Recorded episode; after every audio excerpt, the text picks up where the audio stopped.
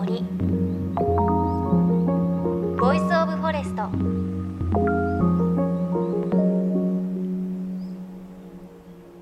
おはようございます。高橋万里恵です。今日はメッセージからご紹介します。ラジオネームパジロボーイさん兵庫県の方。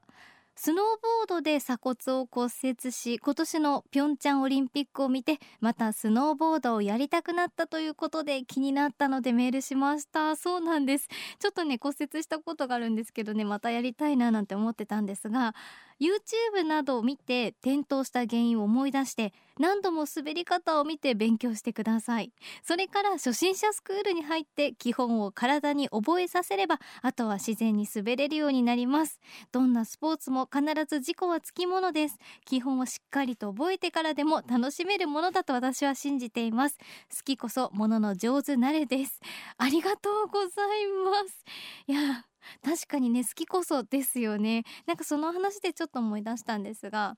あの中学生の時の家庭科の授業で豆腐を切る授業があって豆腐を手の上に乗っけてあの包丁を上からこう下ろして引かないでねって言われたんですけどその当時の私なぜか引いてねって言われた気がしてごめんなさいねあの想像しないでください痛いから。あの引いちゃったんですよ。3回ぐらい。でザーってこう鍋に落としたらまあまあそういうね 想像する通りの展開になりましてもう料理怖いって思ったんですがでもやっぱり食べることが好きなのであのー、今は料理をねこう徐々に覚え始めていて楽しいですし少しずつ上達してるので確かにね好きこそものの上手なれですよね。スノボもまたいつかチャレンジしたいなと思います。パジロボーイさんありがとうございました。なんかちょっと昔の思い出を思い出しました。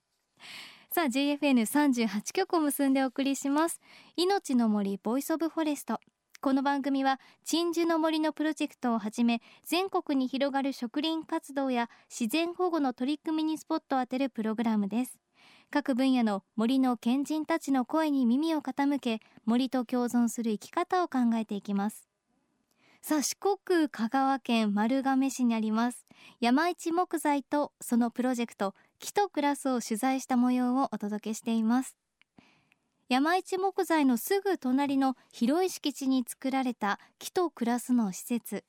カフェでお茶を飲んだりご飯を食べて遊んだり木のさまざまな商品を買ったりさらにお家を建てる時に使う木材に触れることもできます。もちろん実際にお家の家具や建材を選ぶこともできるんです。本当に楽しみながら木のある暮らしを体感できる空間なんですがなぜこうしたプロジェクトそして施設を立ち上げたんでしょうか。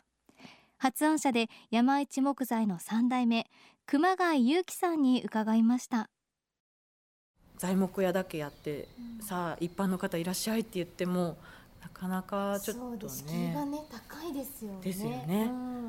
うん、でじゃあなんか美味しいコーヒーとか、うん、なんかちょっと食べるものがあったらあ一生に1回行くか行かないかの材木屋にも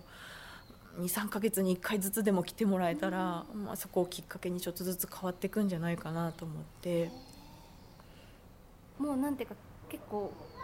完成されてるなってイメージっていうか本当にもうテーマパークのように楽しんだ。もう最初にご飯もいただきましたし ハンモックでも遊びましたし今すごいショップ気になってますし あと美術館も見たりとか。でもえっと、結城さんが戻ってきた時はもちろんそういう状況じゃなかったわけですよね。何もなくてここも本当にね運動場みたいな感じ、えー。うん、ね木を植えたり草を植えたり石を積んだり、うんうん滑り台作ったりブランコ作ったりしながら。実は遡ること大学の時にですね商店街の研究してた時にどうやったら人って集まるんでしょうねっていうことを結構父親と話したりもしててでその時から実はイベントをしてたんですね材木屋でこの運動場みたいだったこの敷地で当時の名前はあの欅広場っていう名前がここにはついてて。どうやったら木のこと分かってもらえるのか知ってもらえるのかっていうことを試行錯誤しながら助走するような感じで10年ぐらい、ね、大学の時からだから10年14年ぐらいやってきてて、うん、で、まあ、私がこっちに帰る時になった時に父親と、まあ、イベントもいいんだけどもう毎日ちゃんと来たい時にちゃんと来れるような場所いつでもどうぞっていう状態にしておかないと。なかなかお客さんに認知してもらえないねっていう話になりうちのロゴマークに書いてあるのが「あの木と暮らすことを伝えたい」って書いてある。ん。です、なんで、まあ、カフェに行けば飲み物持って木の器でお食事していただいて森の中で食べていただいてまずはなんかこう入り口になってで帰りがけに日用品店で小さい一輪挿しでもキーホルダーでも何でもちょっと木のものをもし買って帰っていただけたらそこからちょっと木と暮らす生活がスタートするかもなと思って。で、まあ、この敷地内うろうろしてもらってたら家が欲しいとか家具が欲しいってなった時に、うん、あそういや山一木材のあそこの木と暮らすになんか木置いてたなみたいな感じで思い出してもらえたらあのその時に帰ってきてもらえたらもうこんな嬉しいことはないなっていう思いででもう一つ、まあ、コンセプトというものでいくとロゴマークにもう一個書いてるのがあの今だけじゃない未来にもいいものをっていうのを書いてるんですね。それがまあその何を自分の子どもたちにつないでいくのかっていうところを考えるきっかけになればこの場所とか時間とかがそういうきっかけになればいいなと思ってるんですけどね。うん、でもやっぱり私もお邪魔して、まあ、スタッフもそうですけれどついついこう手が伸びていろんなものにこう触っちゃったり感覚とか香りを確かめたりそうするとやっぱり普段忘れてるなんか切っていいなっていうのをすごく思い出すので、本当戻ってくる方とか実際に多いんじゃないかなっていう感じしますね。私近くにあったらすごい来ちゃうと思いましたもん。ありがとうございます、うん、うん、あのリピーターさんも多いと思います。あと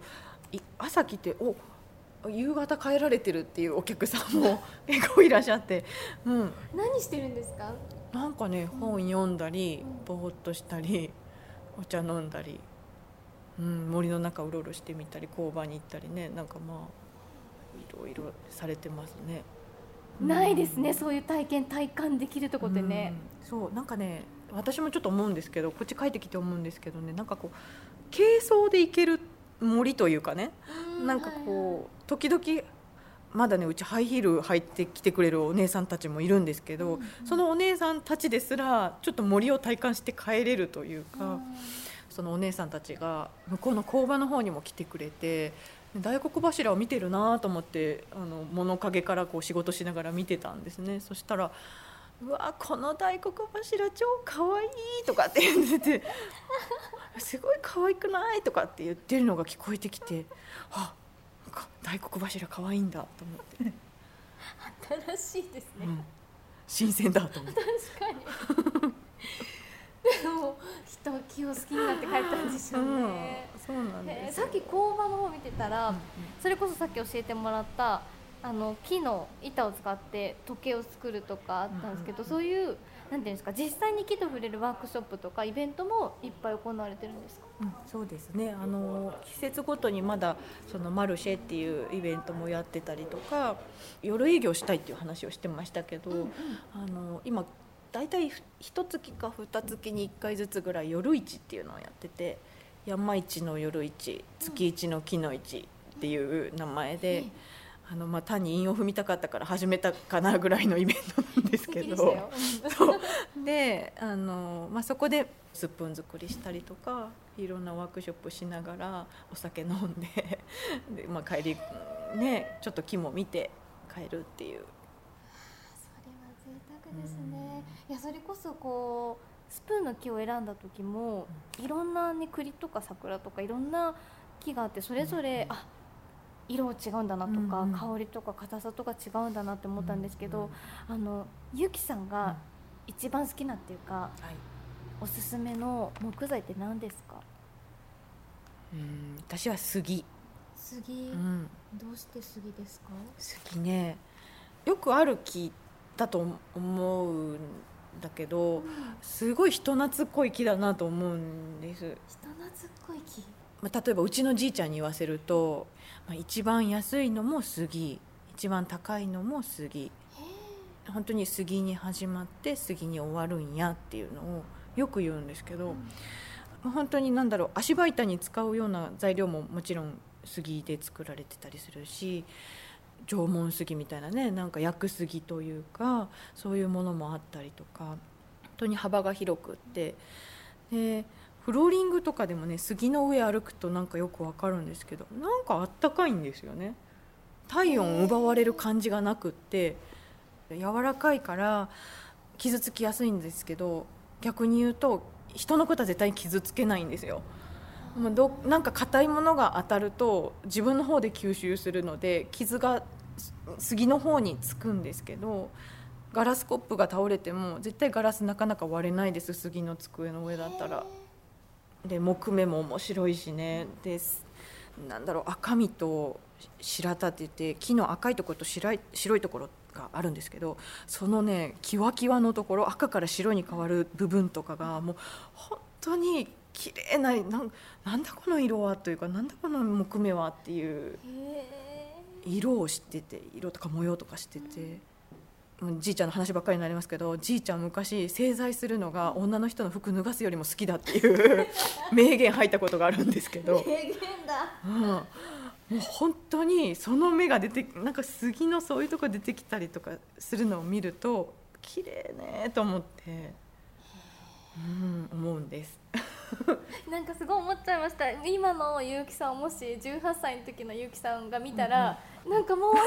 さんとおじいちゃんに近づいてるときっと思うんだろうなって思っちゃった、ね、そろそろ生えちゃうかもしれない。心配されそうなぐらいね、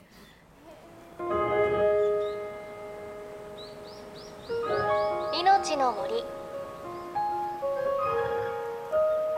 Voice of Forest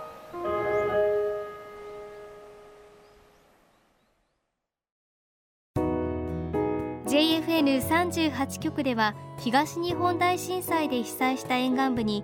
津波から命を守る森の防潮堤を作る鎮守の森のプロジェクトを支援する募金を受け付けています。この命を守る森づくりに取り組んでいる AIG 損保は中小企業を災害や事故から守る損害保険のラインナップビジネスガードを法人会会員企業の皆様に提供しています。AIG 損保ではビジネスガード新規契約1件につき1本のどんぐりの苗木を植樹する命を守る森づくりを通じ被災地の復興全国の防災減災に取り組んでいます。詳しくは番組ウェブサイトをご覧ください。いのちの森 Voice of Forest。今朝は香川県丸亀市山一木材のプロジェクト木と暮らすご紹介しました。いやーゆうきさんのね木への愛情たっぷり感じますよね。あのー、本当にこの木と暮らすは軽装で行けますしいや私こんな場所初めてだなと思って一日中いられるんですよね。お食事して本読んでお茶飲んでちょっと森うろうろしてちょっと渡って工場を見に行ったりとかそんなところできるところあるって知らなかったですし初めて行ったのでもうね純粋に羨ましいなこんなところ自分の家の近くに欲しいなって思いました。であの木と暮らして私木の一枚板のお皿を買っていったんですがあのもう何ヶ月ぐらい経ちますかね45ヶ月経ちますがまだいい香りしていてこう戸棚を開けると木のねいい香りがふわーってしてきてあー木と暮らすに戻りたいなって思い出すんですよね。なのでそのゆうきさんがおっしゃっていた本当に木のものを持って帰っていただいて思い出してもらうっていうのはねすごくね本当に理念ぴったり合ってるなっていう感じがしました。来週も木と暮らすについてお伝えしていきます。さあそして番組ではあなたの身近な森についてメッセージお待ちしています。メッセージ番組ウェブサイトからお寄せください。いのちの森 Voice of Forest。お相手は高橋真理恵でした。この番組は AIG 損保の協力でお送りしました。命の森。の森。ボイスオブフォレスト。